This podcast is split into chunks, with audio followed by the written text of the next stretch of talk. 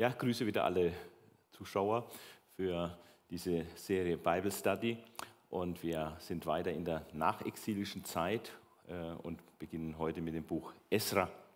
In der hebräischen Bibel ist Esra und Nehemia ein Buch zusammen, aber wir gehen nach der deutschen Lesart und werden das Buch Esra und das Buch Nehemia getrennt behandeln.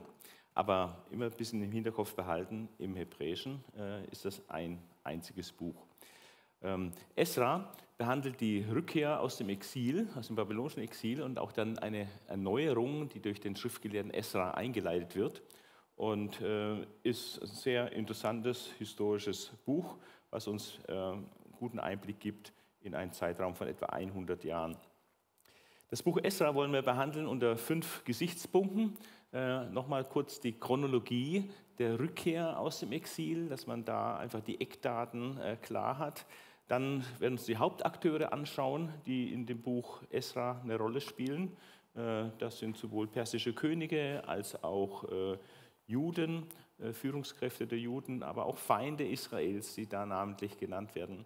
Dann sehen wir etwas zum Buchaufbau ähm, im Buch Esra. Wir werden dann, wenn wir Nehemiah betrachten, auch das Gesamtwerk mal anschauen, ob da irgendwelche Besonderheiten noch auffällig sind. Aber der Buchaufbau vom Buch Esra allein ist sehr einfach gehalten, es sind einfach zwei Teile und die werden wir dann auch äh, im Einzelnen näher anschauen, nämlich äh, der Abschnitt, wo es über Zerubabel und Jeschua geht. Das ist die Zeit von 538 bis 516 vor Christus. Äh, das finden wir alles in Esra 1 bis 6. Und dann machen wir einen Sprung, da ist eine Lücke drin in diesem Buch von 58 Jahren und springen dann zur, zu Esra, der gesandt wird von dem persischen König Artaxerxes, äh, um eine religiöse Reform durchzuführen äh, in, in Israel und also in, vor allem auch Jerusalem, aber auch in ganz Judäa. Und äh, das finden wir in Esra 7 bis 10. Und die, diese Abschnitte, die Geschehnisse dort äh, unter der Leitung von Esra, ähm, ist dann der letzte Block, den wir heute betrachten wollen. Zunächst zur Chronologie. Ähm, Chores, das ist der König, der das babylonische Weltreich überwunden hat ähm, und dann die medopersische Herrschaft dort äh, zementierte. Chores erlaubt den Juden die Rückkehr und den Wiederaufbau des Tempels in Jerusalem. Das ist eine sensationelle Wende, politische Wende, äh, die Gott geschenkt hat, die auch verheißen ist durch den Propheten Jesaja. Ja, und die ereignet sich 538 und das ist eigentlich der Dreh- und Angelpunkt, dass es überhaupt zur geordneten Rückkehr aus dem babylonischen Exil kam. Wir werden uns den Wortlaut dieses Edikts auch noch näher anschauen später. Ähm, bedingt durch diese Erlaubnis, dass wir zurückkehren dürfen, kommt es dann zu einer ersten Rückkehrerwelle von etwa 50.000 Leuten äh, unter der Führung von Zerubabel, der als Statthalter eingesetzt wird, und Jeschua, der der hohe Priester ist. Und es kommt im gleichen Jahr dann auch zum Bau des Brandopferaltars, sodass also die Opfer, äh, das tägliche Opfer wieder gestartet werden kann. 536 war das, also in dem Jahr der Rückkehr. Dann ähm, torpedieren aber die Feinde Israels, da werden wir einige davon kennenlernen, die torpedieren dann den Tempelbau, sodass das einfach verzögert wird. Ähm, und ähm, es wird praktisch 16 Jahre erstmal verzögert, dass dann nichts geht. Und ähm, doch dann gibt es wieder eine Wende, indem der persische König Darius, der erste, ähm, Hystaspes, er besteht dann das Chores-Edikt und dadurch äh, kann der Tempelbau vorangetrieben werden. Das ist eine wichtige Wende, 520 vor Christus. Ähm, es dauert etwa vier Jahre, diese Bauzeit, und, und dann wird der zweite Tempel eingeweiht, 516, war der 3. März. Und, ähm, und dann kommt dieser Sprung, ähm, wo wir dann äh, 458, also 58 Jahre später, äh, wird dann Esra gesandt äh, von dem König Artaxerxes, Longimanus, das ist der gleiche König, der auch dann später den Nehemiah sendet. Und äh, Esra wird gesandt, er war wahrscheinlich Staatssekretär ähm, für jüdische Angelegenheiten im Persischen Reich und er wird gesandt nach Jerusalem, äh, um die Juden im Gesetz Moses zu unterrichten. Hat also richtigen Auftrag, äh, einen geistlichen Lehrdienst dort durchzuführen. Ähm, im Zuge dieser zweiten Rückkehrerwelle, denn Esra haben sich da noch, noch etwa 1500 Leute angeschlossen und sind auch mit ihm zurückgekehrt, gab Aufbruchsstimmung, äh, gab auch Finanzen und so weiter, sodass also da wieder Mut gefasst wurde, Richtung Aufbau Jerusalems äh, zu arbeiten. Aber die Feinde Israels überreden Adaxerxes, äh, dass Jerusalem nicht weiter aufgebaut werden soll, dass also der Wiederaufbau Jerusalems gestoppt werden soll und es kommt dann auch zu einem Erlass von diesem Artaxerxes, äh, dass er wirklich diesen Wiederaufbau untersagt, ähm, bis anderweitig von ihm es der Befehl gegeben werden sollte. Und dieser Befehl kam dann tatsächlich ähm, zur Zeit von Nehemia 444 vor Christus, äh, wo dann Artaxerxes tatsächlich erlaubt, dass jetzt Jerusalem wieder aufgebaut werden darf. Und dazu wird Nehemia nach Jerusalem entsandt und, mit, und autorisiert vom König Artaxerxes. Und das ist praktisch eine Art dritte Welle der Rückkehr, äh, etwa 14 Jahre nach Esra.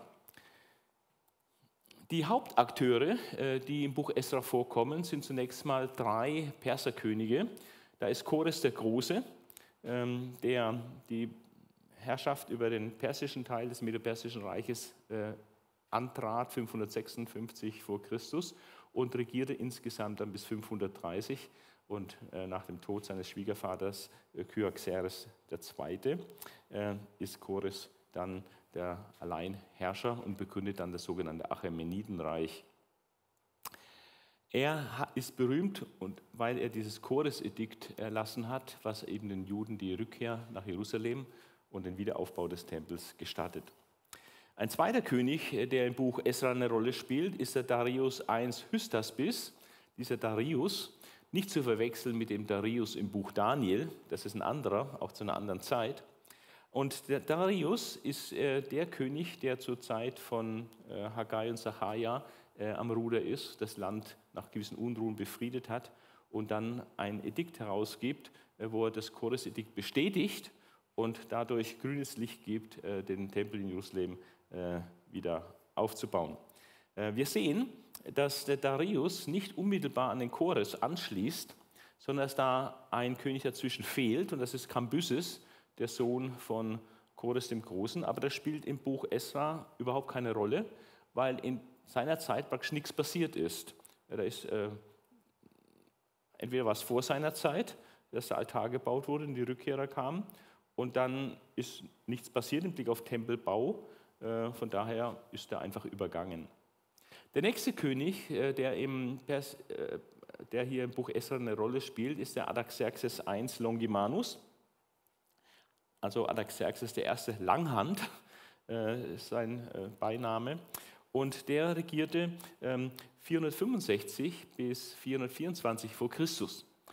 Und auch hier sehen wir, dass da eine Lücke ist zwischen Darius dem Ersten und Adaxerxes. Und dazwischen ist dieser König Xerxes, der berühmte und mächtige und superreiche König Xerxes, äh, der Mann der Esther, was wir das letzte Mal hatten. Und der ist dazwischen und kommt auch im Buch Esther nicht vor, dieser Xerxes. Äh, warum? Weil auch äh, unter seiner Zeit nichts Besonderes passiert ist, sondern erst eben unter Artaxerxes, wo dann Esra geschickt wird, um diese religiöse Reform durchzuführen und später dann noch Nehemia. Ja. Und ähm, von daher sind es diese drei Könige, die im Buch Esra äh, da eine Rolle spielen. Chores wegen dem Chores-Edikt, Darius, weil er das bestätigt und dadurch den Tempelbau äh, wieder Anschub gibt. Und Adaxerxes Longimanus, weil er der verantwortlich ist, der Esra und Nehemia autorisiert hat, äh, in Jerusalem Gutes zu tun. Dann gibt es jüdische Führungskräfte, da ist zum einen Zerubabel, der Statthalter von Juda, der ein Nachkomme ist äh, aus dem Haus Davids, also potenziell ein Aspirant für den Königsthron, aber es gab keinen äh, Thron, keinen Königsthron für Israel nach dem Exil. Und ähm, er wird begleitet äh, und assistiert von, seinem hohen, von dem hohen Priester Jeschua. Und die beiden sind die zentralen Führungspersönlichkeiten dieser ersten Rückkehrerwelle. Und äh, sie sind auch die Initiatoren und maßgeblichen Leute, äh, die den Tempelbau äh, vorantreiben, erst den Altarbau, aber dann auch den Tempelbau. Und unterstützt werden sie stark von den Propheten Haggai und Sacharja, die auch im Buch Esra vorkommen, wie sie eben diesen Tempelbau befeuern und befürworten und, und pushen. Und ähm, nach einer längeren Pause des Stillstands eben. Und äh, da gibt es eine sehr gute Zusammenarbeit dann zwischen Zerubabel, Jeschua, Haggai und Sacharja. Und die letzte Führungskraft, die dann im Buch Esra auftaucht, ist der Schriftgelehrte Esra selbst, der auch Priester ist, der eine deutliche Abstammung hat. Die wird hier gelistet äh, in Esra 7, dass er vom, aus dem Geschlecht Aarons ist. Also er ist wirklich ein direkter Nachkomme des letzten hohen Priesters, äh, der von Nebukadnezar in Ribla getötet wurde. Und er ist praktisch da ein Nachfahre ähm, aus diesem Priestergeschlecht. Aber er ist nicht nur hoher Priester, äh, sondern auch äh, Schriftgelehrter und äh, er kennt sich exzellent in der, in der Bibel aus sozusagen, im Alten Testament und hat das Wort Gottes dann auch äh, wunderbar gelehrt. Dann gibt es judenfeindliche Gruppen und wir haben in Kapitel 4 des Buches Esra ähm, eine Auflistung von Widerständen, wo also Feinde Israels äh, zu verschiedenen Zeiten äh, Widerstand geleistet haben gegen den Aufbau des Tempels, gegen den Aufbau der Stadt Jerusalem. Und äh, die werden da praktisch aufgeführt, weil es hier praktisch eine thematische Aufstellung ist in Kapitel 4, äh, mit welchen Widerständen es die, die Juden in diesen ersten 100 Jahren praktisch nach der Rückkehr aus dem Exil äh, zu tun hatten oder in den ersten 80 Jahren. Und ähm, für, äh, wenn man einfach den Bibeltext liest und äh, keine sonstige Information hat, ist es ein bisschen schwierig, äh, weil man das nicht sofort immer dann richtig zeitlich einordnet. Aber mit Studienbibeln oder äh, indem man ein bisschen äh, nachforscht, kann man das dann doch sehr deutlich erkennen, dass es diese Widerstände eben zu ganz unterschiedlichen Zeiten sind. Und wir werden uns das später auch noch ein bisschen genauer anschauen. Aber hier nur mal so viel. Unter der Regierung des Chores, der also dieses Chores-Edikt erlassen hat, ähm, sind es, werden nur allgemein Führer genannt, äh, ohne Namen, aber Führer von nicht-jüdischen, der nicht-jüdischen Bewohnerschaft Judas ähm, oder Judäas, ähm, die dort Widerstand leisten äh, gegen den Tempelbau. Unter Darius, äh, der dann das Choresedikt bestätigte, ähm, gibt es dann den Statthalter der West-Euphrat-Provinz, Tatenai, und ähm, sein den Sheta Bosnai, das ist sein Sekretär, und dann verschiedene Amtskollegen werden dort genannt, die dann auch einen Brief schreiben und äh, versuchen, diesen Tempelaufbau zu verhindern. Und ähm, also da sind sehr hochrangige Gegner äh, Israels.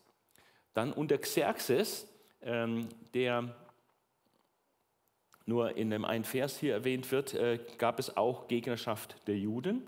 Ähm, und im Buch Esther wird er berichtet, äh, wie die Judenfeinde dann sogar im ganzen Reich dann äh, vernichtet wurden äh, durch die Fügung Gottes, wie wir es im Buch Esther lesen, wo aus dem Genozidversuch dann eine Retourkutsche wurde und die Feinde Israels dann getötet wurden. Ähm, das wird nur mit einem Vers erwähnt, diese ganze Regierungszeit unter Xerxes, dass es da auch Gegner der Juden gaben, die eben gegen den Wiederaufbau Jerusalems agitierten. Und dann vor allem auch unter Adaxerxes, ähm, da werden äh, zwei äh, Gruppen genannt, äh, die äh, zu verschiedenen Zeiten äh, gegen, also gegen Israel und den Wiederaufbau Jerusalems agitiert hatten. Einmal Bishlam, Mithredat, Tabeel und ihre Amtskollegen ähm, und dann Rehum, der Befehlshaber Samarias, Shimshai, sein Sekretär und Amtskollegen, Richter, Beamte, Schreiber, Verwalter, Elamiter aus Babel und Susa, die einen ausführlichen Brief auch schreiben. Und ähm, was der bewirkt, werden wir uns dann auch näher dann noch anschauen. Also das ist ein großes Thema im Buch Esra, dass also zu verschiedenen Zeiten immer wieder hochrangige Feinde Israels da waren, äh, die den Aufbau des Tempels oder auch den Aufbau der Stadt Jerusalem äh, massiv behinderten, torpedierten und versuchten über die politische Schiene äh, das zu unterbinden. Der Buchaufbau ist äh, sehr einfach, weil es einfach nur in zwei Teile zerfällt, die man also chronologisch zuordnen kann. Die ersten sechs Kapitel behandeln die Zeit unter der Leitung von Zerubabel und Jeschua.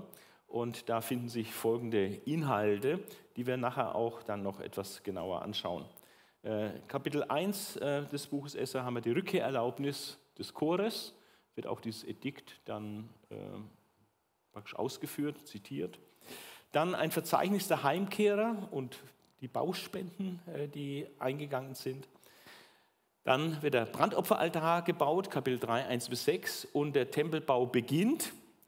Und dann kommt eben dieser Widerstand gegen den Tempelbau oder auch dann äh, Widerstand gegen den Aufbau Jerusalems. Dieses Thema Widerstände äh, zieht sich durch zwei Kapitel hindurch, Kapitel 4 und Kapitel 5. Äh, und erst in Kapitel 6 kommt es dann doch zur Vollendung des Tempels unter Darius, weil er allen Anfeindungen und, und negativen Briefen zum Trotz ähm, des Choresedikt bestätigt und grünes Licht gibt für den Tempelbau. Also das ist der Inhalt der ersten sechs Kapitel, äh, den wir uns dann noch genauer anschauen werden. Und die letzten vier Kapitel, wo es unter der Leitung von Esra äh, handelt. Esra kommt nach Jerusalem in Kapitel 7 mit etwa 1500 äh, Männern in Begleitung. Dann ein Verzeichnis der Heimkehrer. Und es wird äh, auch sehr ausführlich die Reisevorbereitungen Esras äh, zu seiner Rückkehr nach Jerusalem äh, geschildert, ähm, weil das auch bestimmte geistliche ähm, Handlungsweisen waren, die er sich da überlegt und durchgezogen hat, die wir dann sehen werden. Und dann seine Ankunft wird, wird berichtet. Also von der Reise selbst erfahren wir nichts, nur wie sie sich vorbereitet haben auf die Reise und dann in Jerusalem angekommen sind und dann ihre ersten Aktionen in Jerusalem. Dann ein trauriges Thema. Ähm, nachdem Israel in Jerusalem angekommen ist, stellt er fest, dass da einige Dinge in geistlicher Unordnung sind. Es wird ihm zugetragen, dass da Mischehen stattgefunden haben, auch durchaus von führenden Leuten äh, mit Nichtjuden oder Jüdinnen dann, äh, Nichtjüdinnen. Und das sollte nicht sein nach dem Gesetz. Und äh, Esra ist total erschüttert und beklagt diese Mischehen als einen Treuebruch gegen Jahwe und äh, tut Buße stellvertretend und führt durch sein Vorbild auch das Volk in die Buße hinein. Und es kommt zu einer Umkehr äh, mit erheblichen Auswirkungen, nämlich dass im Zuge dieser Bußbewegung, die von Esra hier ausgelöst wird, dann diese Mischehen aufgehoben werden und praktisch das Problem in Ordnung gebracht wird aber das hat dann auch einige harte Konsequenzen. Ja, ähm, das Buch geht dann eigentlich weiter dann mit Nehemia, ähm, aber in der deutschen Bibel ist das eben hier ein Cut und wir haben das Buch Esra mit den Geschichten über Zerubabel und Jeschua einerseits und Esra andererseits. Und äh, jetzt kommen wir an den Inhalt, dass wir uns den Inhalt dieser ersten sechs Kapitel etwas näher anschauen wollen und ähm, lesen jetzt äh, die, das erste Kapitel, ähm, die Rückkehrerlaubnis des Chores. Und hier ist wichtig, dass diese Rückkehrerlaubnis des Chores äh, eine Erfüllung von biblischer Prophetie darstellt. Im ersten Regierungsjahr des Perserkönigs Kyros, also nicht wo er in Persien an die Macht kam, sondern wo er dann die Macht über äh, das Medo-Persische Reich insgesamt bekam, nachdem Babylonien auch erobert wurde und sein Schwiegervater und Mederkönig Kyaxares II. gestorben war. Äh, in diesem ersten Regierungsjahr des Perserkönigs Kyros, das war eben dann 538 vor Christus, sollte sich erfüllen, was Jahwe durch den Propheten Jeremia angekündigt hatte. Und das äh, lesen wir im Buch Jeremia, äh, diese Weissagung, Jeremia 29, äh, eine ganz wichtige Weissagung, die vor dem Exil äh, Gott durch Jeremia gegeben hat.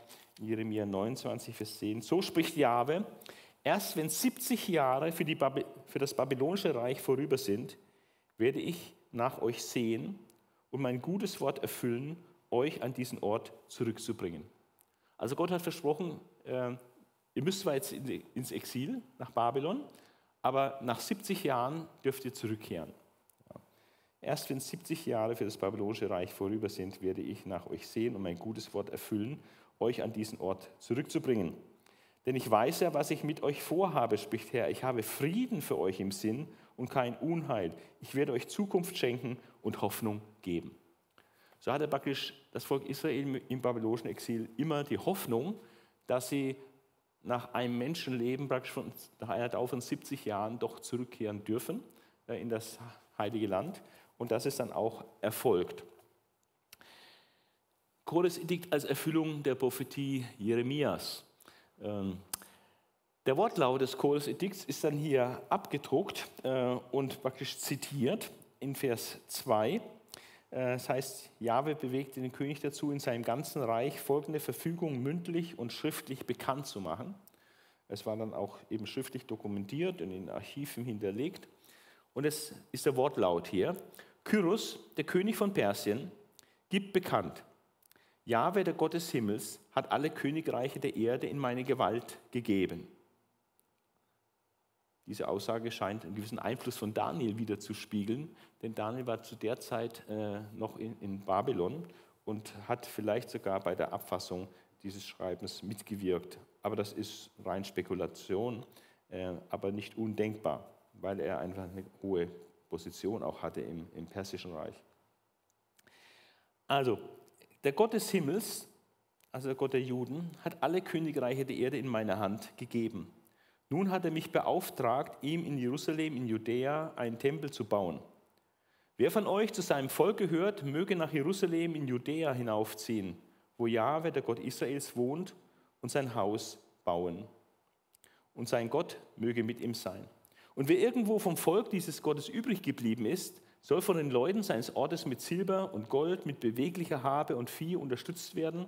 Dazu kann man ihnen freiwillige Gaben für das Haus Gottes in Jerusalem mitgeben. Also das ist das, der Wortlaut und der findet sich fast exakt genauso äh, am Ende des zweiten Chronikbuches. Äh, da muss man nur mal äh, auf die Seite zurückgehen und dann liest man genau das Gleiche. Im ersten Regierungsjahr des Perserkönigs Kyros sollte sich erfüllen, was Jahwe dem Propheten Jeremia angekündigt hatte. Jahwe bewegte den König dazu, in seinem ganzen Reich folgende Verfügung mündlich und schriftlich bekannt zu machen. Und dann wird zitiert, Kyros, der König von Persien, gibt bekannt, Jahwe, der Gott des Himmels, hat alle Königreiche der Erde meine Gewalt gegeben. Nun hat er mich beauftragt, ihm in Jerusalem, in Judäa, ein Haus zu bauen. Wer von euch zu seinem Volk gehört, der möge zurückkehren. Jahwe, sein Gott, sei mit ihm. Also hier eine etwas gekürzte Fassung gegenüber der Langfassung im Buch Esra, in Kapitel 1. Und weil das so, so wichtig ist, äh, dieses Chores-Edikt, und auch nochmal eine ganz wichtige Rolle spielte bei dem Erlass des Darius, äh, wo er dieses Chores-Edikt bestätigt, finden wir es sogar noch ein drittes Mal äh, in Kapitel 6, in den Versen 3 bis 5.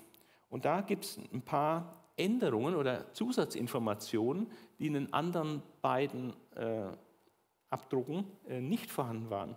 Und ich lese deswegen auch jetzt schon mal Kapitel 6, Vers 3 bis 5 zum Thema Choresedikt. Ähm, der König Darius hat eben nachforschen lassen, äh, ob ein solcher Erlass äh, bestand. Es war inzwischen in Vergessenheit geraten. Ähm, und heißt es, geschrieben im ersten Regierungsjahr des Königs Kyros. König Kyros ordnet in Bezug auf das Gotteshaus in Jerusalem Folgendes an. Das Haus soll wieder aufgebaut werden und eine Stätte sein, wo man Opfer bringen kann. Seine alten Fundamente sollen wieder hergerichtet werden. Also genau auf den alten Fundamenten soll es gebaut werden. Es soll 30 Meter hoch und 30 Meter breit werden. Auf drei Lagen Quadersteine soll eine Schicht neuer Balken kommen. Die Kosten bestreitet der königliche Hof. Also man sage und höre und staune, der, der persische Königshof hat den Tempel, den zweiten Tempel in Jerusalem praktisch bezahlt. Die Kosten bestreitet der königliche Hof. Auch die goldenen und silbernen Gegenstände, die Nebukadnezar aus dem Jerusalemer Tempel mitgenommen und nach Babylon gebracht hatte, sollen zurückgegeben werden. Jedes soll wieder an seinen Platz im Haus Gottes in Jerusalem kommen. Das ist das Chores-Edikt. Und ähm, dieses Chores-Edikt bewirkte dann äh, mit gewisser zeitlichen Verzögerung, weil einfach die Reise dann organisiert werden musste, ähm, denn ein Aufbruch williger Juden, äh, in Kapitel 1, Vers 5 lesen wir das, und ähm, wir lesen dann, äh, dass Chores äh, dem Zerubabel, diesem Statthalter über Judäa, den er dazu eingesetzt hat, praktisch die Führungsperson, äh, dass er äh, dem Zerubabel insgesamt 5400 Tempelgeräte, Gerätschaften, also das sind etliche Schüsseln und Bestecke und äh, andere äh, Gerätschaften des Tempels, ähm, die werden in seine Hand gegeben, äh, dass er das nach Jerusalem bringt. 5400 äh, Einzelstücke. Also das ist die Rückkehrerlaubnis des Chores mit diesem Ergebnis. Und in Kapitel 2 ist ein Verzeichnis der Heimkehrer und auch der Bauspenden, die äh, gegeben werden. Und wir sehen, dass ähm, die Judäer praktisch die größte Gruppe bilden, ähm, 2000, von Vers, Kapitel 2, Vers 1 bis Vers 35, also 35 Verse lang praktisch äh, Listen, äh, welche Judäer aus welcher Familie und Sippe äh, aus äh, aus dem Stamme Juda äh, praktisch zurückgekehrt sind. Dann werden die Priester äh, erwähnt in der Reihenfolge, die zurückgekehrt sind, und dann die Leviten mit einem Vers, die Tempelsänger und Tempelsängerinnen ähm, und die Torwächter ähm, und die Tempelsklaven. Und die werden ein bisschen ausführlicher behandelt. Und auch die Sklaven Salomos. Ja, all das ist benötigt worden, einfach um den Tempelbetrieb dann auch wieder äh, durchzuführen. Und wir sehen hier die starke Betonung äh, dass gerade alle, die mit dem Tempelbetrieb zu tun haben, hier sehr sorgfältig registriert werden. Dann gibt es noch eine Besonderheit, dass es äh, einige Sippen gibt, die keinen genauen Herkunftsnachweis äh, vorlegen konnten, von daher nicht absolut gesichert war, dass sie wirklich Leviten sind. Ähm, und deswegen wurde eine Regel ähm, gegeben, dass sie dann ausgeschlossen waren von dem Priesterdienst. Ähm, sie konnten ihre Abstammungsnachweise nicht finden, deshalb wurden sie für unrein erklärt und vom Priesteramt ausgeschlossen. Es war sehr, sehr wichtig, dass man, äh, um im, Gottes, äh, im Tempel zu dienen, äh, dann, also als Priester zu dienen, dass man da den genauen Nachweis bringen konnte, dass man wirklich aus einem Priestergeschlecht stammt. Die Gesamtzahl der Menschen wird dann alles zahlenmäßig auch erfasst äh, waren insgesamt 42.360 Israeliten plus 7.337 Sklaven. Und das sind äh, wohl nur die, die Männer, äh, die hier gezählt werden. Und 200 Sänger und Sängerinnen. Also allein 50.000 Mann sind da äh, zurückgekehrt und es wird dann noch viel größer gewesen sein durch die Frauen und Kinder. Die Gesamtzahl der Tiere wird auch aufgeführt. 736 äh, Pferde, 245 Maultiere, 436 Kamele, praktisch der Mercedes unter den Lasttieren. Und, äh, aber der, das häufigste Lasttier war natürlich der Esel mit 6720 Eseln. Und auf diesen Transporttieren, diesen Lasttieren, ist praktisch auch der ganze Besitz, die ganze Habe, auch die 5400 Tempelgeräte praktisch transportiert worden, den weiten Weg von Babylon äh, oder aus dem babylonischen Exil bis nach Jerusalem. Dann werden die Spenden für den Tempelbau äh, aufgelistet und dann sieht man, dass da sehr äh, reich gegeben wurde in den Versen 68 bis 69. Ich lese das mal. Als sie dann am Tempelberg in Jerusalem ankamen, gaben einige von den sieben Oberhäuptern Spenden, damit das Haus Jahwes an seiner alten Stelle wieder aufgebaut werden konnten. Nach ihren Möglichkeiten gaben sie insgesamt etwa 500 Kilogramm Gold, fast drei Tonnen Silber und 100 Priesterkleider. Das ist interessant hier, nach ihren Möglichkeiten, nach dem, was ihr, ihre Hand vermochte, also was sie einfach an wirtschaftlicher Kraft hatten und von dem, was, was sie geben konnten. Werden hier also nicht überfordert, äh, müssen sich nicht verschulden, um zu spenden, sondern nach ihren Möglichkeiten gaben sie. Äh, wichtiges Prinzip, dass man jetzt nicht äh, sich verschulden soll, zum Beispiel, äh, um zu spenden.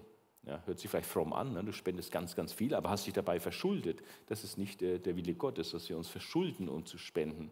Das sollte immer von dem Vorhandenen sein, äh, nach dem, was unsere Hand vermag, was wir eben auch besitzen und, und haben. Äh, nach diesem Maß können wir auch dann entsprechend spenden. Also sie spenden für den Tempelbau und dann wird noch erwähnt, dass die Juden sich dann in ihren Heimatorten niedergelassen haben. Die Priester, die Leviten, die Sänger, die Torwächter, die Tempelsklaven und das übrige Volk ließen sich in ihren Heimatorten nieder.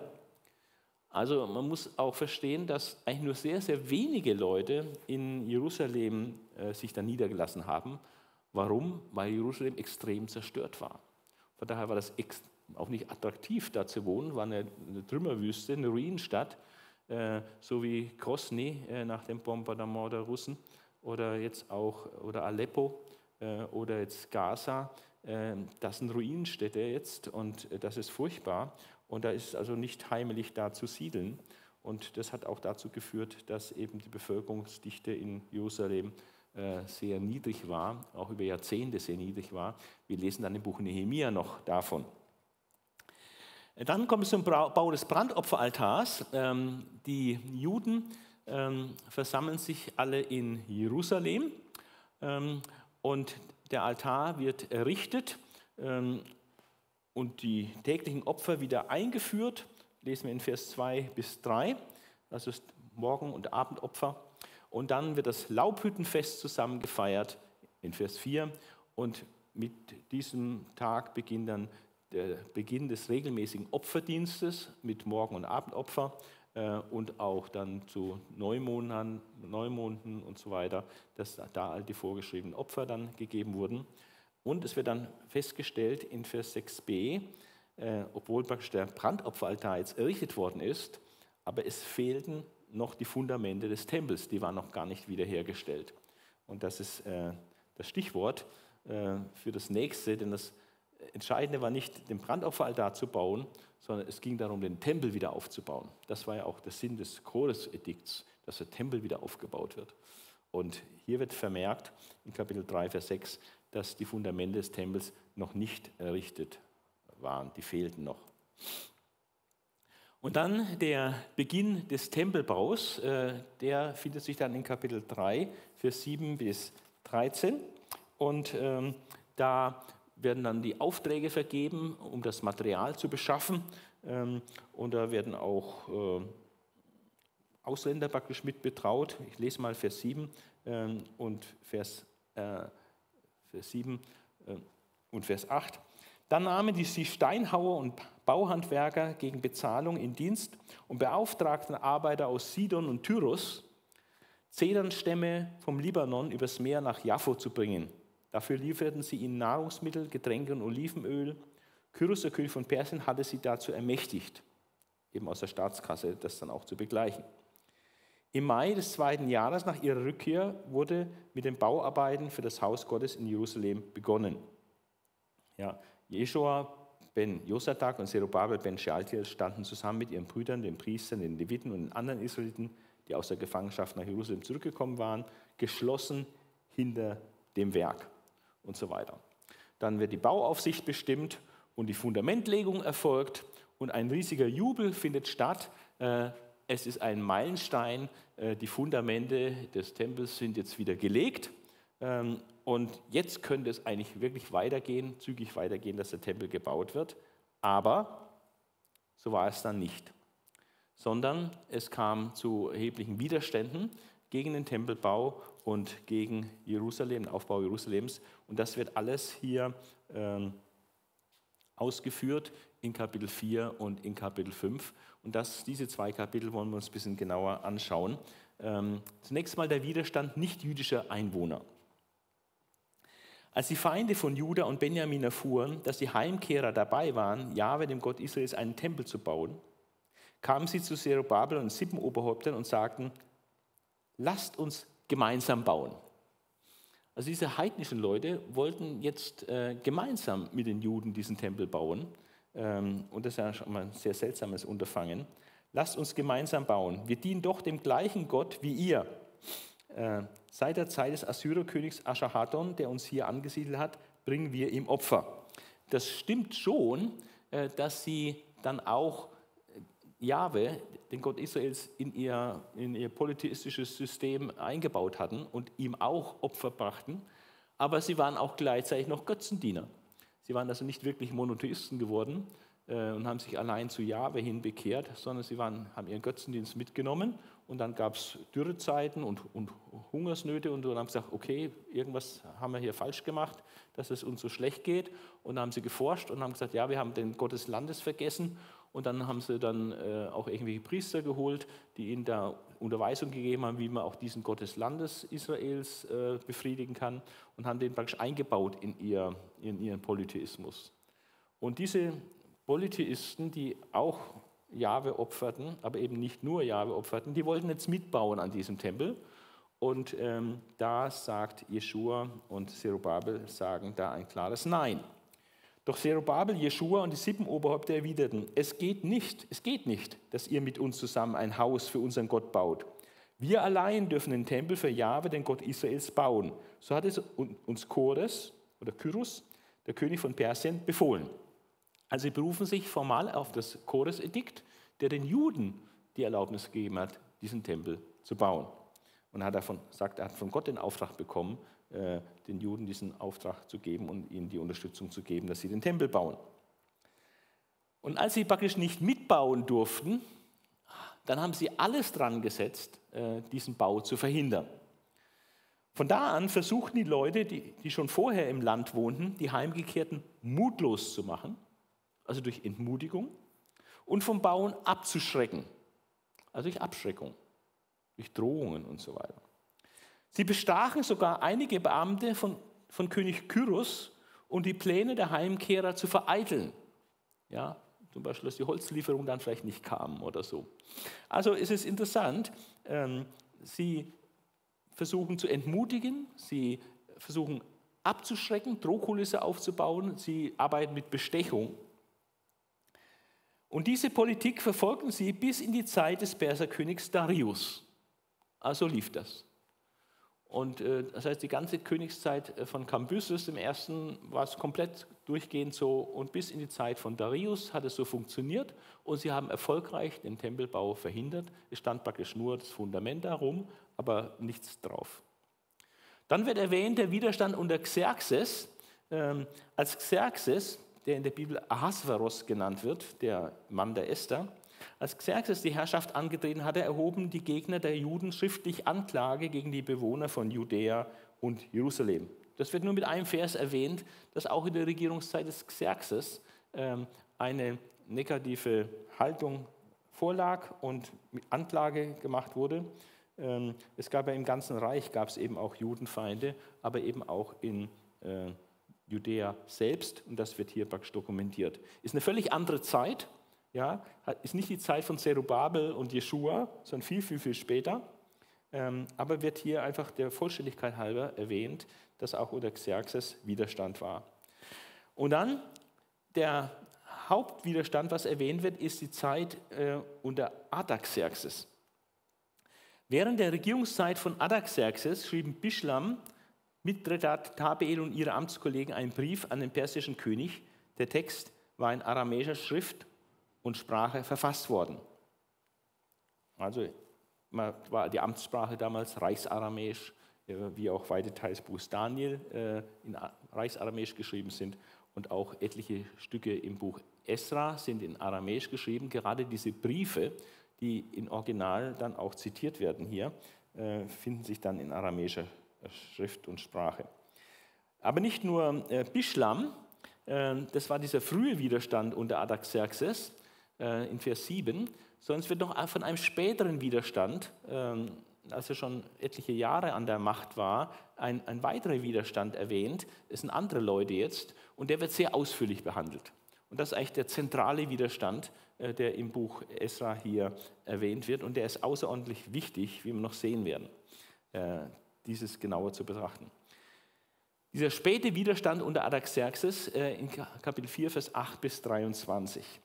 Und jetzt lesen wir mal ein Dokument, was äh, praktisch 2500 Jahre alt ist äh, und äh, hier zitiert wird, ein Dokument aus den Annalen der Perser, was in der Bibel hier aufgenommen wird.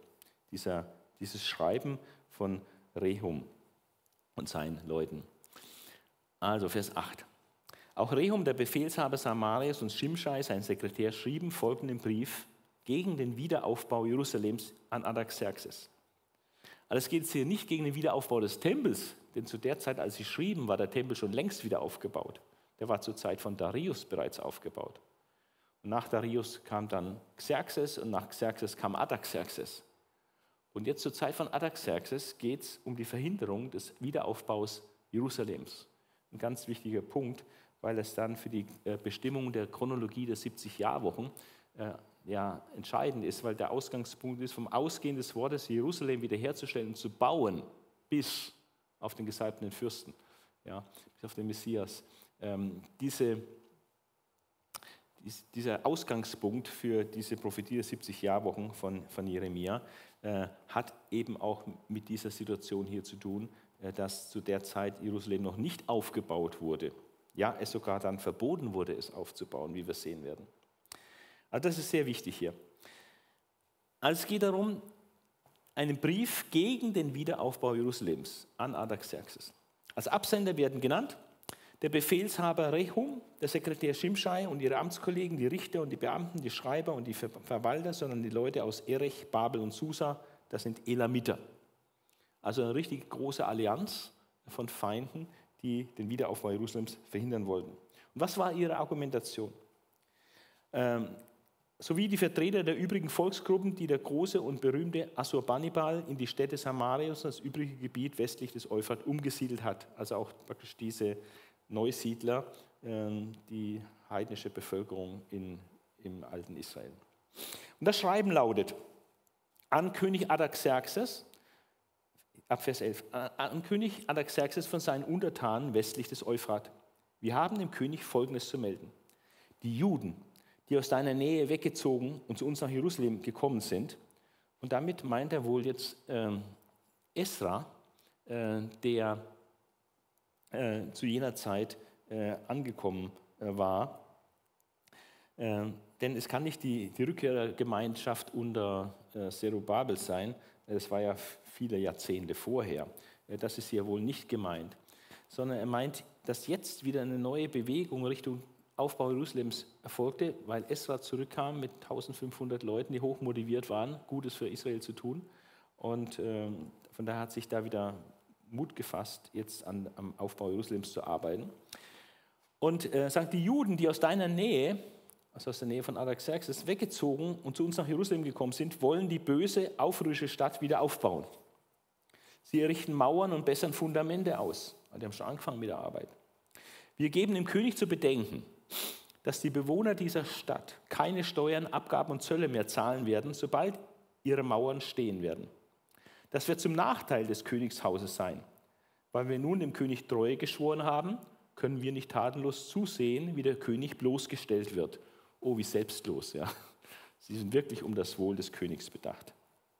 Natürlich nicht. Ne? Es geht, sie hassen die Juden und wollen nicht, dass sie die Stadt wieder aufbauen. Aber sie stellen so hin, als ob dadurch dem König ein Riesennachteil entstehen würde. Darum erstatten wir Bericht und schlagen vor, in den Chroniken deiner Vorgänge nachzuforschen.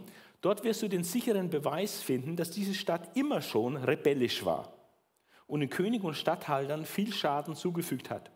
Ihre Bewohner sind seit jeher Unruhestifter gewesen und darum wurde die Stadt ja auch zerstört damals durch Nebukadnezar, wo er sie zerstört, weil immer wieder Rebellion war äh, gegen die Herrscher, äh, also Fremdherrscher über diese Stadt, wurde immer wieder rebelliert und äh, deswegen wurde sie auch zerstört, 586. Wir machen den König darauf aufmerksam, wenn diese Stadt wieder aufgebaut wird und ihre Mauern wiederhergestellt sind, wird die ganze West-Euphrat-Provinz dem König verloren gehen. Alle werden ihren Macht- und Einflussgebiet, wenn Jerusalem wieder gebaut wird, wird der Macht- und Einfluss Bereich Jerusalems wieder bis äh, westlich von dem Euphrat ausgedehnt werden, also bis an, den Euphrat. Äh, und dem König wird dadurch ein Riesenschaden entstehen. Das ist ihre äh, Behauptung. Ähm, und tatsächlich hat Israel ja diese Ausdehnung unter David und Salomo auch gehabt, bis an den Euphrat. Und ähm, das ist ihre These. Ähm, weshalb auf jeden Fall verhindert werden muss, dass Jerusalem wieder aufgebaut wird. Der König ließ folgende Antwort übermitteln. Und diese Antwort ist tatsächlich ähm, positiv für diese Feinde Israels. Ja. Der König ließ folgende Antwort übermitteln. An den Befehlshaber Rechom, den Sekretär Shimshai und ihre Amtskollegen in Samaria und in der ganzen West-Euphrat-Provinz meinen Gruß. Der Brief, den ihr an uns geschickt habt, ist mir Wort für Wort vorgelesen worden. Ich habe daraufhin in den Chroniken nachforschen lassen und herausgefunden, dass diese Stadt seit jeher gegen sich seit jeher gegen die Könige aufgelehnt hat. Immer wieder gab es Aufruhr und Empörung in ihr. Also hat es praktisch bestätigt, was die Feinde hier vorgetragen haben. Und dort haben Könige regiert, die ihre Herrschaft über das ganze Land westlich des Euphrat ausdehnten und von den Bewohnern Abgaben, Steuern und Zölle erhoben haben. Das war zur Zeit David Salomos zum Beispiel der Fall. Darum sollt ihr den Leuten dort befehlen, die Bauarbeiten einzustellen. Also jetzt nicht die Bauarbeiten am Tempelbau, der Tempel war längst gebaut, sondern die Bauarbeiten, äh, Jerusalem wieder aufzubauen. Die Bauarbeiten einzustellen. Jerusalem darf erst wieder aufgebaut werden, wenn ich selbst es ausdrücklich anordne. Seid auf der Hut, dass diese Angelegenheit nicht verzögert wird und kein Schaden für das Königshaus entsteht. Naja, das brauchte er den Feinden, ich soll es nicht zweimal sagen. Sobald das Schreiben des Königs vor Rechum, Shimshai und ihren Kollegen verlesen worden war, machten sie sich schnellstens auf den Weg nach Jerusalem und hinderten die Juden mit Waffengewalt am Weiterbau. Das war praktisch die Situation, kurz nachdem Esra gekommen ist, äh, wo neuer Anlauf genommen wurde, die Stadt zu bauen.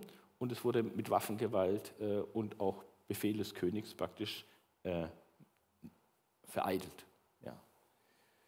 Aber der König war clever, der hat sich eine Hintertür offen gelassen, hat gesagt, ich biete jetzt die Stadt zu bauen, aber so lange nur, bis von mir der Befehl gegeben wird, sie doch zu bauen. Ja, das ist eine Hintertür, weil äh, Gesetze der Meder und Perser können nicht gebrochen werden. Und wenn er jetzt hier gesagt hätte, nur ich verbiete die Stadt zu bauen, dann wäre sie für immer, ein für alle Mal, wäre es verboten gewesen. Das hätte man dann nicht mehr verändern können.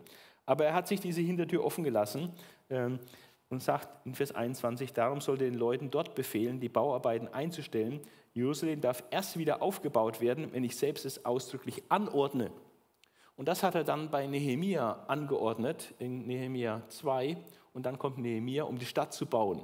Und das ist dann auch der Ausgangspunkt äh, für die 70 Jahrwochen in Daniel, in der Prophetie, vom Ausgehen des Wortes, Jerusalem wiederherzustellen und zu bauen. Das ist dann dieser königliche Befehl an Nehemia, wo gestaltet wird, die Stadt wieder aufzubauen. Also deswegen ist es ziemlich wichtig, weil es also die, ähm, den Anfangspunkt des 70 Jahrwochen hilft zu verorten, zeitlich, geschichtlich, äh, in die Zeit von Artaxerxes. Deswegen wird das hier auch alles sehr ausführlich äh, gebracht.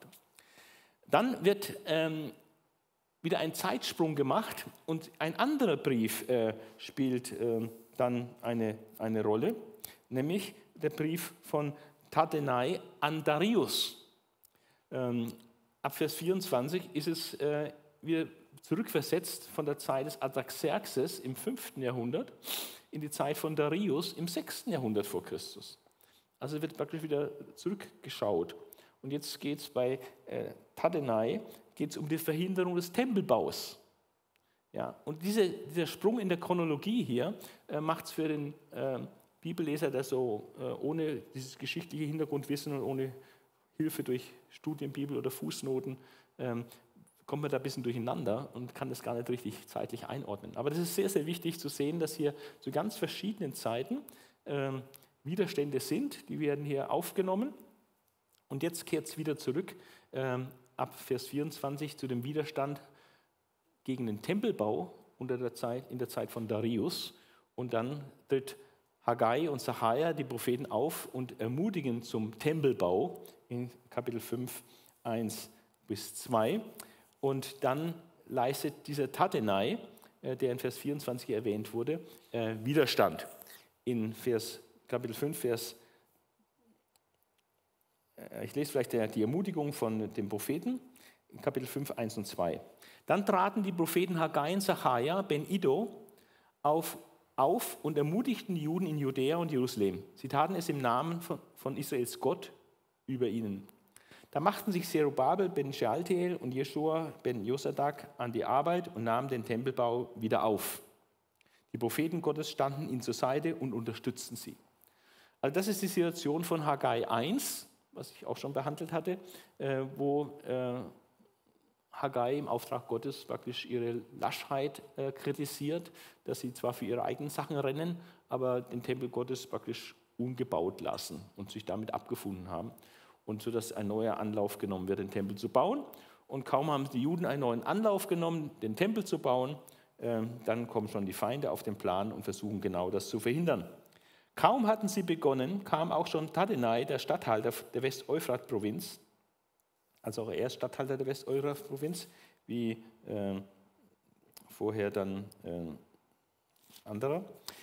Ähm, Tadenai, der Statthalter der West-Euphrat-Provinz, und Sheta Bosnai mit ihren Amtskollegen zu ihnen und fragten, wer hat euch die Genehmigung erteilt, diesen Tempel in seiner früheren Form wieder aufzubauen? Wie heißen die Männer, die für diesen Bau verantwortlich sind? fragten sie weiter. Also klarer Widerstand der Oberen, ähm, also die waren ja Leiter der West-Euphrat-Provinz, äh, wo Juda äh, dann nur ein kleiner Teil, davon war. Also praktisch von ganz oben in der Regierung ähm, dieser ganzen riesigen Provinz. Äh, da war praktisch das Verbot ausgesprochen, massiv, und, und die Leute wurden quasi doch auch bedroht. Die Verantwortlichen mussten benannt werden und so weiter. Das war jetzt eine sehr kritische Situation. Und ähm, hier haben wir einen, ein geschichtstheologisches Resümee, ähm, wo praktisch ähm, diese geschichtliche Situation jetzt ähm, aus dem Blickwinkel Gottes äh, reflektiert wird und interpretiert wird. Und da heißt es, aber Gott, Gott sorgte dafür, dass sie nichts gegen die Ältesten der Juden unternahmen und sie ungehindert weiterbauen konnten, bis eine Entscheidung von König Darius eingetroffen war. Also irgendwie hat Gott es da doch gelenkt und geführt. Äh, wie, wird nicht erzählt. Aber dass irgendwie eine Vereinbarung getroffen wurde, dass bevor kein Entscheid des Königs Darius vorliegt, sie zumindest einfach mal weiterbauen dürfen. Ja, dass es nicht gestoppt werden muss. Das hatten sie, hat Gott ihnen so irgendwie geschenkt. Und, und dann war eben die Frage, wie wird äh, König Darius äh, reagieren auf die Anfrage, ähm, darf der Tempel gebaut werden oder darf er nicht gebaut werden. Und in diesem Zusammenhang wird der Brief von Tatenai, diesem äh, Statthalter der West-Euphrat-Provinz, praktisch abgedruckt, hier in SA 5, äh, den Brief, den er an Darius geschrieben hat. Und das ist auch sehr interessant und den will ich auch lesen. Hier folgt eine Abschrift des Briefes, den Tatenai, der Statthalter der West-Euphrat-Provinz, und Sheta Bosnai zusammen mit den königlichen persischen Beamten an König Darius schickten. An König Darius, möge es dir wohlgehen. Wir haben dir zu melden, dass wir im Bezirk Judäa waren. Wir sahen dort, dass der Tempel des großen Gottes wieder aufgebaut wird. Also ein Brief, der, der vorherige Brief hatte den Wiederaufbau Jerusalems angegriffen. Dieser Brief konzentriert sich auf den Wiederaufbau des Tempels und greift diesen an. Die Leute arbeiten mit großen Quadersteinen und fügen Lagen von Balken in die Mauer ein. Sie arbeiten zielstrebig und kommen schnell voran. Also tut ein sehr gutes Zeugnis ausstellen, dass die Juden tatsächlich mit Eifer und Geschick jetzt hier zielstrebig äh, am Tempelbau arbeiten. Wir fragten die Ältesten, wer ihnen die Genehmigung erteilt habe, diesen Tempel in seiner alten Form wieder aufzubauen. Wir fragten sie auch nach ihren Namen, um dir eine Liste ihrer führenden Männer senden zu können. Sie antworteten, wir sind Diener des Gottes, der Himmel und Erde regiert und bauen den Tempel wieder auf, der früher viele Jahre hier gestanden hat. Ein großer König von Israel hatte ihn gebaut, meinte natürlich Salomo. Weil unsere Vorfahren aber den Gott des Himmels erzürnten, gab er sie in die Gewalt des babylonischen Königs, des Chaldäers Nebukadnezar. Der zerstörte dieses Haus und verschleppte das Volk nach Babylon. Also wir haben da praktisch willig äh, über ihre Geschichte Auskunft gegeben und auch die Strafe Gottes, äh, weil sie äh, gesündigt hatten. Als jedoch Kyros König von Babylon wurde, gab er den Befehl, dieses Haus wieder aufzubauen. Also sie berufen sich auf das Chores-Edikt, das ihnen natürlich noch sehr präsent ist. Er ließ auch die goldenen silbernen Gegenstände, die Nebukadnezar aus dem Jerusalemer Tempel mitgenommen und in den Tempel seines Gottes nach Babylon gebracht hatte, wieder herausgeben. Zum Verwalter darüber hatte er einen Mann namens Sheshbazzar bestimmt, das ist wohl die äh, persische Umschreibung des Namens Serubabel. Also alle Theologen gehen davon aus, dass Sheshbaza und Zerubabel natürlich die gleiche Person ist. Er befahl ihm, nimm diese Gegenstände, bringe sie in den Tempel nach Jerusalem und sorge dafür, dass dieses Gotteshaus an seinem alten Platz wieder aufgebaut wird. Genau, das war die Aufgabe von Zerubabel. Darauf kam jener Sheshbaza und legte das Fundament für das Haus Gottes in Jerusalem. Seither wird daran gebaut, aber das Haus ist noch nicht fertig. Wenn der König es nun für richtig hält, lasse er im königlichen Archiv von Babylonien nachforschen, ob König Kyros wirklich den Befehl gegeben hat, dieses Haus Gottes in Jerusalem wieder aufzubauen. Außerdem bitten wir, uns die Entscheidung des Königs zukommen zu lassen. Also dieser Brief von Tatenai ist eigentlich gar nicht so feindselig. Er ist mehr informativ. Also die oberen äh, Regierenden, also der Leiter der West-Euphrat-Provinz, Tatenai, weiß nicht, ob es rechtens ist, dass dieser Tempel gebaut wird und erkundigt sich jetzt praktisch beim König, ist das wirklich so? Hat wirklich ein gewisser Chores, also der König Chores, diesen Erlass gegeben? Sie wissen es nicht mehr und äh, der König möge das jetzt entscheiden, wie weiter vorzugehen ist. Und es ist also jetzt gar nicht so feindselig, äh, sondern einfach, es muss halt politisch korrekt zugehen. Ist das erlaubt oder ist es nicht erlaubt? Also nicht immer ist die Obrigkeit äh, dem Volk Gottes feindselig gegenüber gestimmt. Also hier ist es eher relativ neutral, schon ein bisschen kritisch, aber nicht von vornherein feindselig, wie das bei dem anderen Schreiben der Fall war. Das war ganz klar sehr feindselig gewesen. Aber dieses Schreiben ist äh, einfach neutral und er will einfach wissen, der König soll es erforschen, ähm, ob dieser Befehl von Kyros gegeben war, ob das stimmt, was die sagen. Wenn es stimmt, dann darf gebaut werden, überhaupt kein Problem. Ja.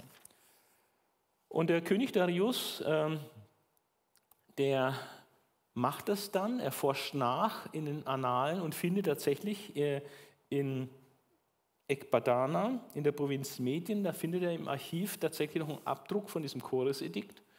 Und ähm, er schreibt dann einen Brief an Tadanai als Antwort. Ja, und den Brief will ich auch lesen, den lesen wir in Versen 6 bis 12. Die Antwort des Königs Darius auf dieses Rechtshilfeersuchen sozusagen von Tadenai, ist es legitim, den Tempel zu bauen, ja oder nein? Der Abschrift dieses Dokuments ließ der König folgendes, Schreiben bei, also anfügen. Also er schickt ihnen einmal eine Kopie von dem Chores-Edikt plus dieses Schreiben. An Tatenai, Statthalter der West-Euphrat-Provinz, Sheta Bosnai und die königlich-persischen Beamten dort. Haltet euch aus der Sache heraus. Lasst den Juden freie Hand. Ihr Statthalter und ihre Ältesten sollen das Gotteshaus wieder aufbauen, wo es früher gestanden hat. Außerdem ordne ich an, die Ältesten der Juden beim Bau dieses Gotteshauses zu unterstützen. Die Baukosten sind in voller Höhe aus den Steuereinnahmen der West-Euphrat-Provinz zu bezahlen. Sie sollen diesen Männern pünktlich ausgehändigt werden, damit sie zügig weiterbauen können. Auch alles, was zum Brandopfer für den Gott des Himmels nötig ist, junge Stiere, Schafböcke und Lämmer, dazu Weizen, Salz, Wein und Öl, soll den Priestern in Jerusalem täglich und pünktlich ohne Nachlässigkeit geliefert werden, damit sie dem Gott des Himmels wohlgefällige Opfer bringen und, das ist die Pointe, und für das Leben des Königs und seiner Söhne beten. Also die heidnischen Könige hatten so die Politik, je mehr Völker zu ihrem Gott für das Wohl und das Leben des Königs und seiner Söhne beten, desto besser ist es. Ja. Und da sollten Juden halt auch beten und für ihren, zu ihrem Gott beten, dass er den König und seine Söhne segnet. Schließlich befehle ich, jedem, der diesen Erlass missachtet, soll der tragende Balken aus dem Haus gerissen und er selbst darauf gepfählt werden. Sein Haus wird zu einem Schutthaufen gemacht. Also drastische Strafe, wer diesen Befehl missachtet. Todesstrafe. Der Gott, der diesen Ort zum Wohnsitz seines Namens bestimmt hat, möge jeden König und jedes Volk vernichten, die versuchen, diesen Befehl zu missachten und das Haus Gottes in Jerusalem zu zerstören. Das ist eine wahnsinnige Ansage ne? des damaligen Weltherrschers der, des Medo-Persischen Weltreiches. Ich, Daniel, ich Darius, ich Darius habe diesen Befehl gegeben, man befolge ihn gewissenhaft. Also auf diese neutrale Anfrage, ist es legitim, den Tempel zu bauen, hat dadurch gesagt, auf jeden Fall Chores-Edikt beigelegt und heftigen Befehl gegeben, auf jeden Fall das zu unterstützen und aus der Staatskasse zu bezahlen und nichts dagegen zu unternehmen, wehe, wenn einer da das hindern will. Also es war grünes Licht für den Tempelbau, äh, besser konnte es praktisch gar nicht laufen. Und so wird dieser Tempel dann tatsächlich vollendet am 3. März 516 äh, muss es heißen, nicht 15 Tippfehler, 516 äh, vor Christus, ähm, also 20 Jahre nachdem der Altar gebaut war, äh, ist dann auch der Tempel endlich fertig geworden. Also eine sehr bedauerliche Verzögerung eigentlich. Ja. Dann kommt es zum Fest der Tempelweihe und die Priester werden und Leviten werden in Gruppen eingeteilt, wie es nach dem Gesetz vorgeschrieben ist. Das Passafest wird gefeiert, das Fest der ungesäuerten Brote wird gefeiert und wieder ein geschichtstheologisches Resümee in Vers 22 in der hinteren Hälfte heißt es, Jahwe selbst hatte ihnen diese Freude geschenkt und dafür gesorgt, dass der König, der jetzt auch Assyrien beherrschte, geholfen hatte, den Tempel von Israels Gott wieder aufzubauen.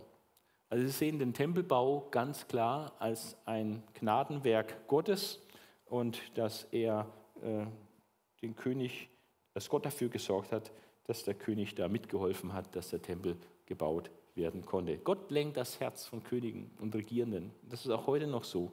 Gott kann Regierenden beeinflussen, dass sie letztlich das tun, was in seinem Sinne ist.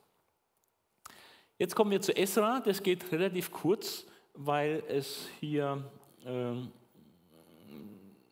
wie soll ich sagen, mehr sachliche Information ist. Esra kommt nach Jerusalem. Äh, seine Reise wird erwähnt in Kapitel 7, Vers 1 und dann sein Stammbaum, der ihn als Priester äh, ausweist, als Nachfahre des letzten hohen Priesters Seraja, äh, der eben vor der Zerstörung Jerusalems äh, amtierte. Und er ist ein leiblicher Nachkomme dieses äh, letzten hohen Priesters in, in der Monarchie Israels. Und Esra hat hervorragende Qualifikation als Lehrer des Gesetzes Moses. Äh, es werden seine Reisenbegleiter genannt und die Reise wird datiert. Aber diese Qualifikation von Esra will ich äh, unbedingt lesen. Dieser Esra in Vers 6, Kapitel 7, Vers 6, dieser Esra kam jetzt aus Babylon. Er war ein Lehrer, der das Gesetz sehr gut kannte, das Jahwe, der Gott Israels, Moses gegeben hat. Weil Jahwe seine Hand über ihn hielt, erfüllte der König alle seine Bitten. Und dann wird erwähnt, wer dann alles mit ihm hinaufzog und auch sehr viel geistliches Personal können wir sagen. Ne? Äh, mit ihm zogen eine ganze Anzahl Israeliten nach Jerusalem, Priester, Leviten, Tempelsänger, Torwächter und Tempelsklaven. Also vor allem Leute, die für den Tempeldienst äh, relevant waren, äh, die sind mit ihm gezogen. Ähm, und das Ganze war im siebten Regierungsjahr des Artaxerxes. Ähm, und im August dieses Jahres, in diesem siebten Regierungsjahr, haben sie Jerusalem erreicht. Und der Abreisetag war der 1. April aber es hat sich dann ein bisschen verzögert, bis sie wirklich äh, abgereist sind. Aber so drei Monate äh, waren sie da zu Fuß unterwegs, äh, um von, vom persischen Hof äh, bis nach Jerusalem zu reisen. Und ähm, in Vers 10 wird ein, in einem Vers eine wunderbare Charakterisierung Esras gegeben. Und das ist ein, ein Spruch, den man sich sehr gut auch als Leitspruch für sein eigenes Leben äh, nehmen kann, vor allem wenn man irgendwie in der Verkündigung des Wortes Gottes aktiv ist. Äh, dann passt das nicht wunderbar. Es ist absolutes Vorbild, wie Esra das macht. Kapitel 7, Vers 10, ein Schlüsselvers. Denn Esra hatte sich mit ganzem Herzen der Aufgabe hingegeben, das Gesetz Jahwes zu studieren und zu befolgen und in Israel seine Ordnungen und Rechte zu lehren an diese Reihenfolge. Also mit ganzer Hingabe hat sein ganzes Herz äh, dieser Aufgabe verschrieben, drei Dinge zu tun. Erstens das Gesetz selber mal intensiv zu studieren, das Gesetz zu studieren. Dann es zu befolgen. Und nachdem er es studiert hat und befolgt hat, das qualifiziert ihn, es auch zu lehren. Also es ist sehr fatal, wenn Leute etwas lehren, was sie nicht wirklich gründlich studiert haben und auch was sie nicht wirklich selber tun. Das ist ganz schlimm. Die Leute den großen Lehrer markieren, aber das nicht tun und das auch gar nicht gründlich studiert haben, was sie anderen beibringen. Das ist dann so eine Pseudowissenschaftlichkeit oder, oder Pseudo, Pseudowissen, wenn es nicht wirklich gut studiert ist. Also Lehrer des Wortes Gottes sollten sich hier an Esra ein, ein gutes Vorbild nehmen. Er hat sich dieser Aufgabe gewidmet, es war seine Lebensaufgabe, das Gesetz des Herrn zu studieren, wirklich tief einzudringen in die Schrift und es selber zu tun, zu befolgen. Und das qualifiziert ihn dann auch in Israel die Ordnungen und Rechte zu lehren. Ähm, die Abschrift des Briefes Adaxerxes an Esra ähm, will ich jetzt äh, nicht lesen, äh, sondern nur erwähnen, er kriegt praktisch hier, wird, ihm wird gestattet, ähm, nach Jerusalem zurückzukehren und er wird beauftragt, ähm, dass er das Gesetz Gottes lehrt. Ähm, vielleicht hier, äh, er bekommt auch die Vollmacht äh, von den königlichen Beamten, ähm, Geld zu fordern und Öl und, und äh, alles, was nötig ist für den Tempeldienst. Er bekommt auch sehr viele Schätze mit und sehr viel Vollmachten, dass er praktisch dessen religiösen Betrieb in Jerusalem massiv unterstützen kann. Ja. Also es ist ein, ein sehr wohlwollendes Schreiben äh, von Artaxerxes an Esra. Und vor allem ging es dann darum, ähm, das Recht seines Gottes in Israel zu lehren. Ja. Das gilt sowohl für die, die das Gesetz seines Gottes kennen, als auch für die, die es noch nicht kennen. Denn letztere, also die das Gesetz Gottes noch nicht kennen, sollen darin unterrichtet werden. Ja. Und jeder, der das Gesetz seines Gottes und das Gesetz des Königs nicht gewissenhaft befolgt, soll vor Gericht gestellt werden und je nach Schwere seines Vergehens verurteilt werden zum Tod oder zum Ausschluss aus der Gemeinschaft, zu einer Geldstrafe oder zum Gefängnis. Also es war praktisch mit Gesetzesmacht von oben, war praktisch verfügt, dass Esra das Gesetz lehren soll. Und auch die, die es noch nicht kennen, die sollen darin unterwiesen werden, dass sie es tun. Ja? Also es ist eine Erweckung von oben verordnet, ja? Äh, fast wie in einer Theokratie. Ja? Und ähm, Esra kann nicht anders als Gott für diese Wendung in der Geschichte preisen. Äh, und er stimmt einen Lobpreis ein in Vers 27 und 28. Gepriesen sei Jahwe, der Gott unserer Väter. Er hat es dem König ins Herz gegeben, Jahwes Haus in Jerusalem Ehre und Ansehen zu verleihen. Durch diese Gesetzgebung und diese Beauftragung äh, wird das, der Tempel in Jerusalem äh, sehr hochgehoben, auch in der, in der Sicht äh, der ganzen Völker äh, in, in, diesem ganzen Gebiet. Er hat mich die Gunst des Königs und auch die seiner Räte und hohen Beamten finden lassen. Und ich fasste Mut, weil Jahwe seine Hand über mir hielt und konnte eine ganze Reihe Häupter israelischer Sippen gewinnen, mit mir zurückzukehren. Also er hat praktisch dann eine zweite Rückkehrerwelle angeführt und das war ja auch sehr hilfreich für die Entwicklung äh, in Judäa dann, wenn einfach mehr Menschen kamen, die motiviert sind und auch Fähigkeiten haben und äh, einfach beim Aufbau des Staates helfen. Verzeichnis der Heimkehrer ähm, haben wir in Kapitel 8, 1 bis 14, sowie auch äh, die Heimkehrer unter Zerubabel und Jeschua verzeichnet waren, sehr, sehr ausführlich, haben wir ähnlich. Ähm, und äh, insgesamt werden etwa 1500 Rückkehrer aus den einzelnen Sippen gelistet. Interessant sind noch Esras Reisevorbereitung und die Ankunft in Jerusalem. Er hat einen Treffpunkt ausgemacht in Ahava, man weiß aber nicht, wo das zu lokalisieren ist, und hat gesehen, äh, dass da noch viele Leviten fehlten und hat dann gesagt, stopp, wir können noch nicht aufbrechen, wir müssen erst noch äh, Leviten und Tempelsklaven rekrutieren, ermutigen. Und so hat er Leute ausgeschickt, die einfach in die Levitenstädte gegangen sind und, und versucht hatten, noch möglichst viele Leviten und Tempelsklaven dafür zu gewinnen, mit ihm jetzt nach Jerusalem zurückzukehren. Auch mit diesem tollen, wohlwollenden Schreiben äh, des Königs ausgestattet, der dem Tempel in Jerusalem wieder neue Ansehen und so verhalf. Und das hat dann auch gefruchtet und es haben sich etliche Leviten und Tempelsklaven motivieren lassen, äh, mitzuziehen ähm, dann haben sie ein gemeinsames Fasten durchgeführt, drei Tage, um Gottes Schutz für die Reise zu erflehen. Äh, es war nicht so ganz ohne. Also der Esra sagt, ich habe mich geschämt, Geleitschutz anzufordern vom König, so als könnte unser Gott uns nicht beschützen. Andererseits waren sie natürlich, wie soll ich sagen, eine fette Beute für irgendwelche Räuber unterwegs, denn sie hatten ganz viel Gold und Silber mitbekommen. Äh, ja, das heißt, dass sie äh, dreieinhalb Tonnen Silber äh, äh, da hatten. Und ähm, von daher war das nicht ungefährlich, dass sie überfallen werden. Und, ähm, aber er wollte nach außen nicht diesen Begleitschutz anfordern vom König. Das würde, hätte er gesagt, hätte als Unglaube ausgelegt werden können. Und deswegen hat er gesagt, wir vertrauen unserem Gott. Und deswegen nehmen wir uns jetzt mal drei Tage Zeit, in besonderer Weise Gott zu suchen, ihn zu bitten und um Schutz und Geleit für die Reise äh, zu erbitten. Und äh, die Reise war dann offensichtlich auch völlig problemlos. Es wird auch von keinerlei Vorfällen auf der Reise dann berichtet.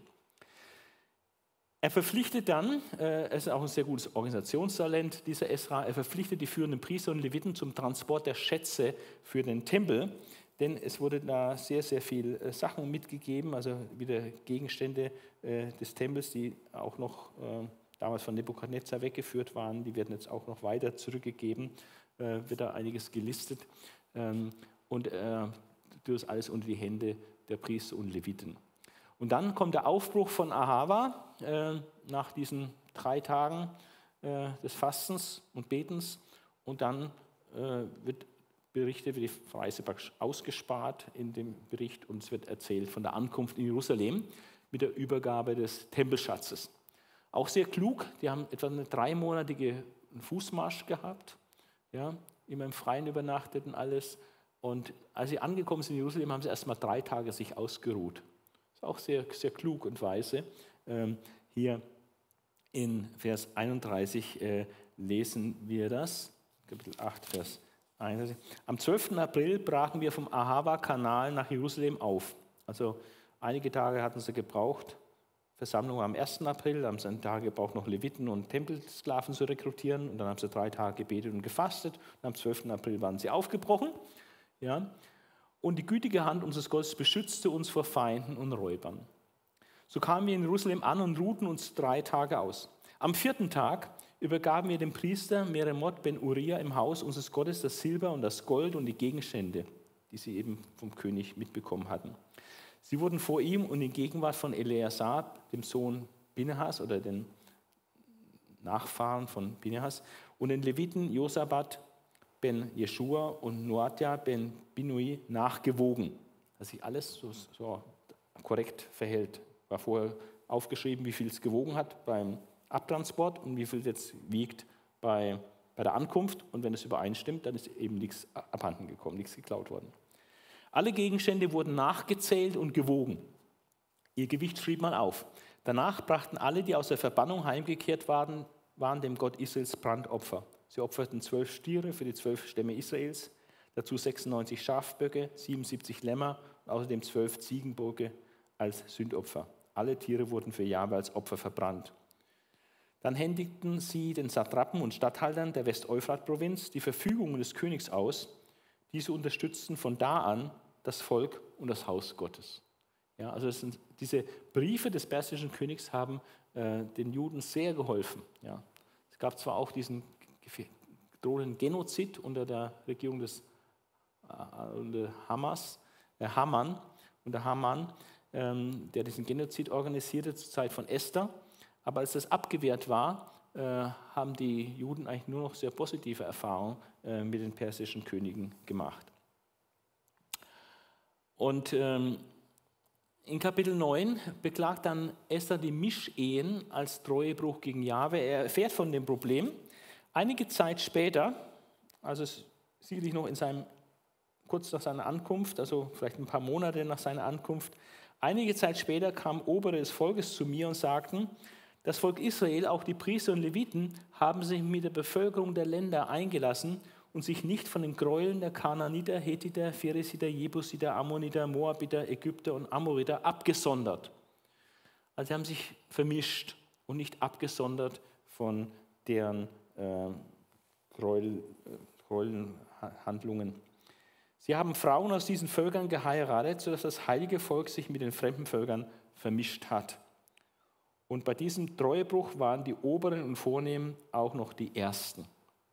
Das ist leider manchmal so, dass bei bei Sünde manchmal sogar die Obersten dann zuerst die Ersten sind, die damit anfangen und dann ein schlechtes Vorbild geben und andere machen es dann nach. Ja. Und Essas spontane Reaktion war totale Erschütterung, Trauer und auch Wut.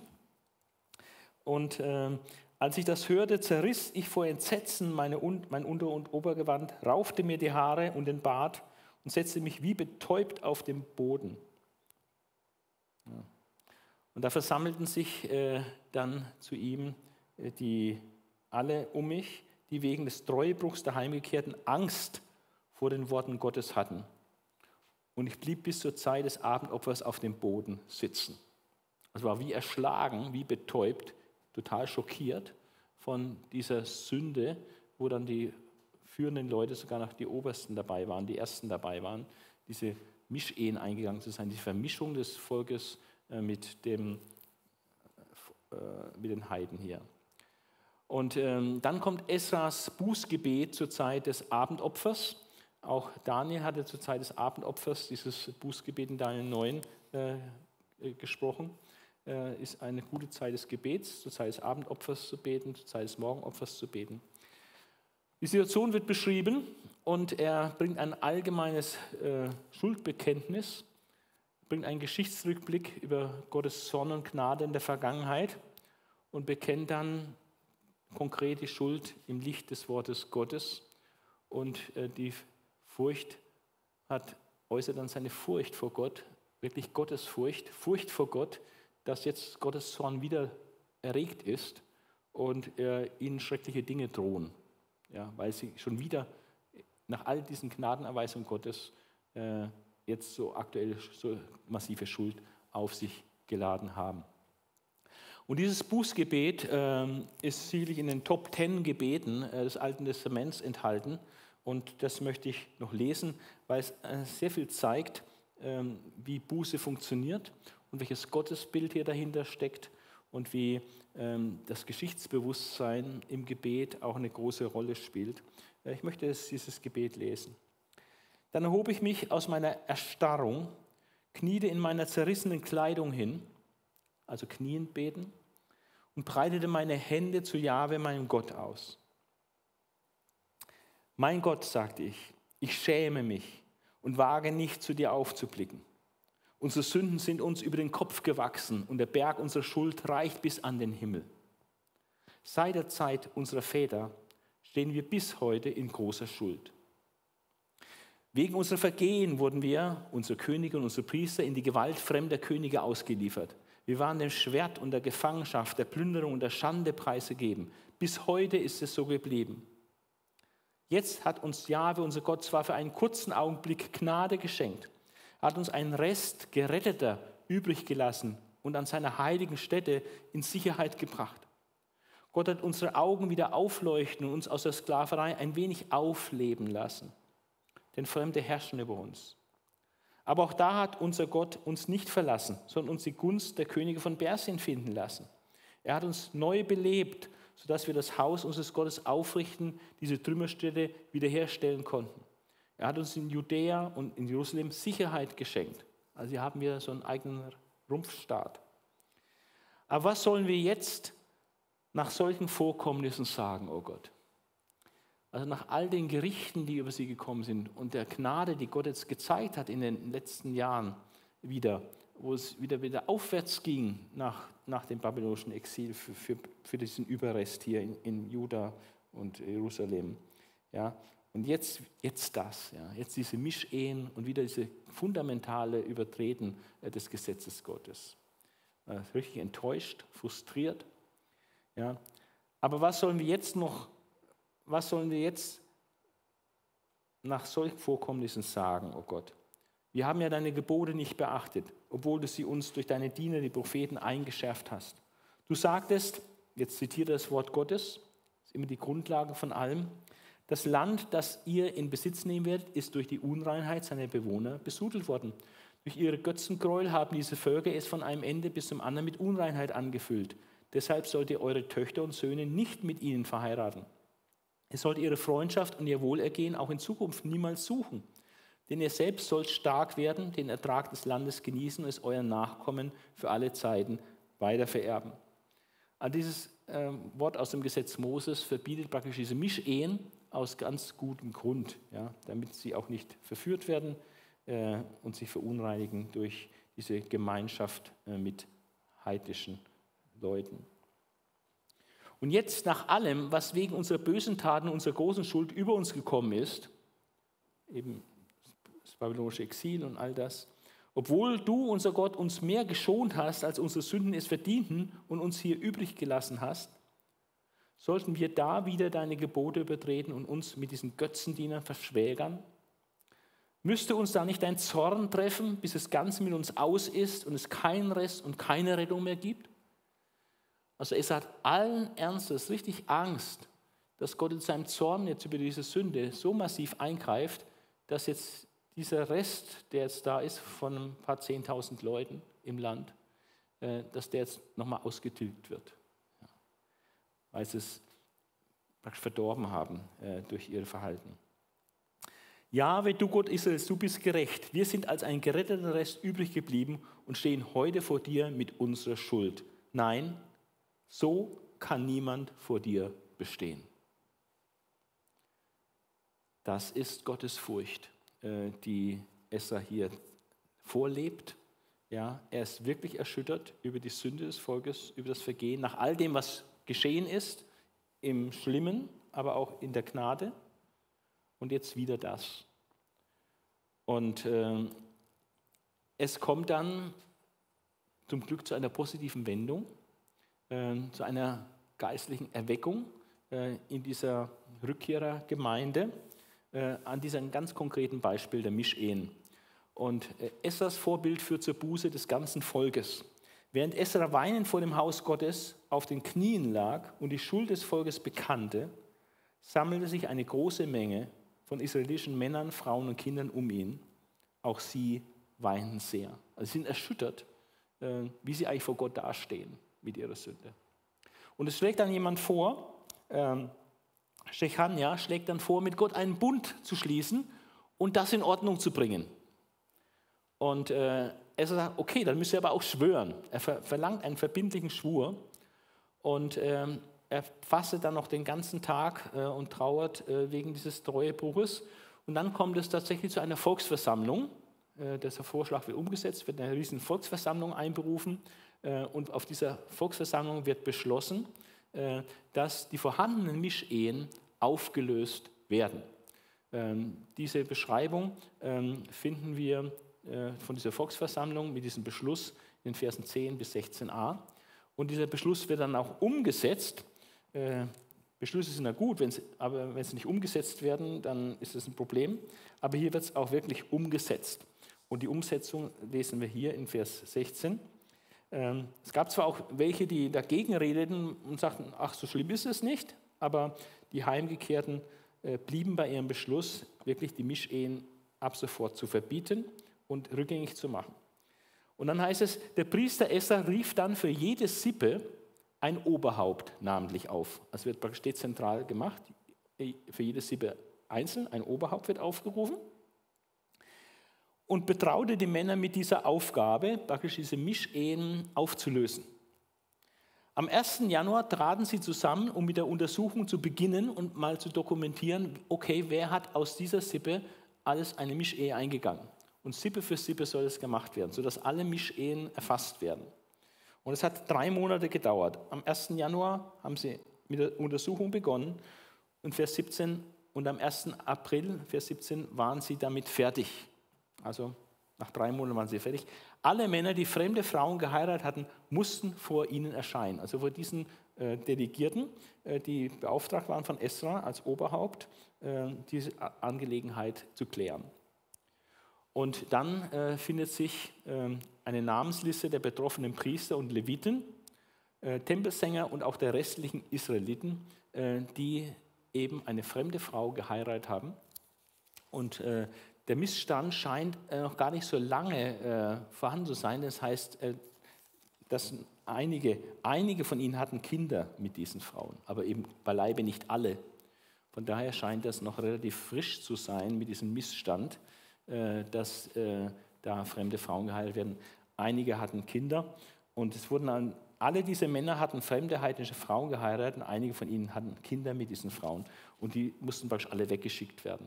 Ja, das war das, das Thema, äh, um das Problem der Mischehen zu beseitigen. Und äh, das sind dann viele, viele Ehen, die dann illegitim waren, also gegen das Gesetz waren und die wurden dann aufgehoben. Das war ein konkreter Missstand, der durch Esra äh, behoben wurde. Und es geht dann weiter mit Nehemia und dort gibt es dann auch weitere Missstände und auch das Thema Mischehen ist auch bei Nehemia dann noch ein Thema, wie wir noch sehen werden. Also es war nicht so ganz so schnell auszumerzen mit stumpfen Stiel. Aber es war ein großartiger Anfang. Also mit Esra kommt nochmal viel geistlicher Tiefgang mit hinein. Er unterrichtet als Priester und Schriftgelehrter das Wort Gottes, das er vorher sehr, selber sehr intensiv studiert hat und auch selber befolgt.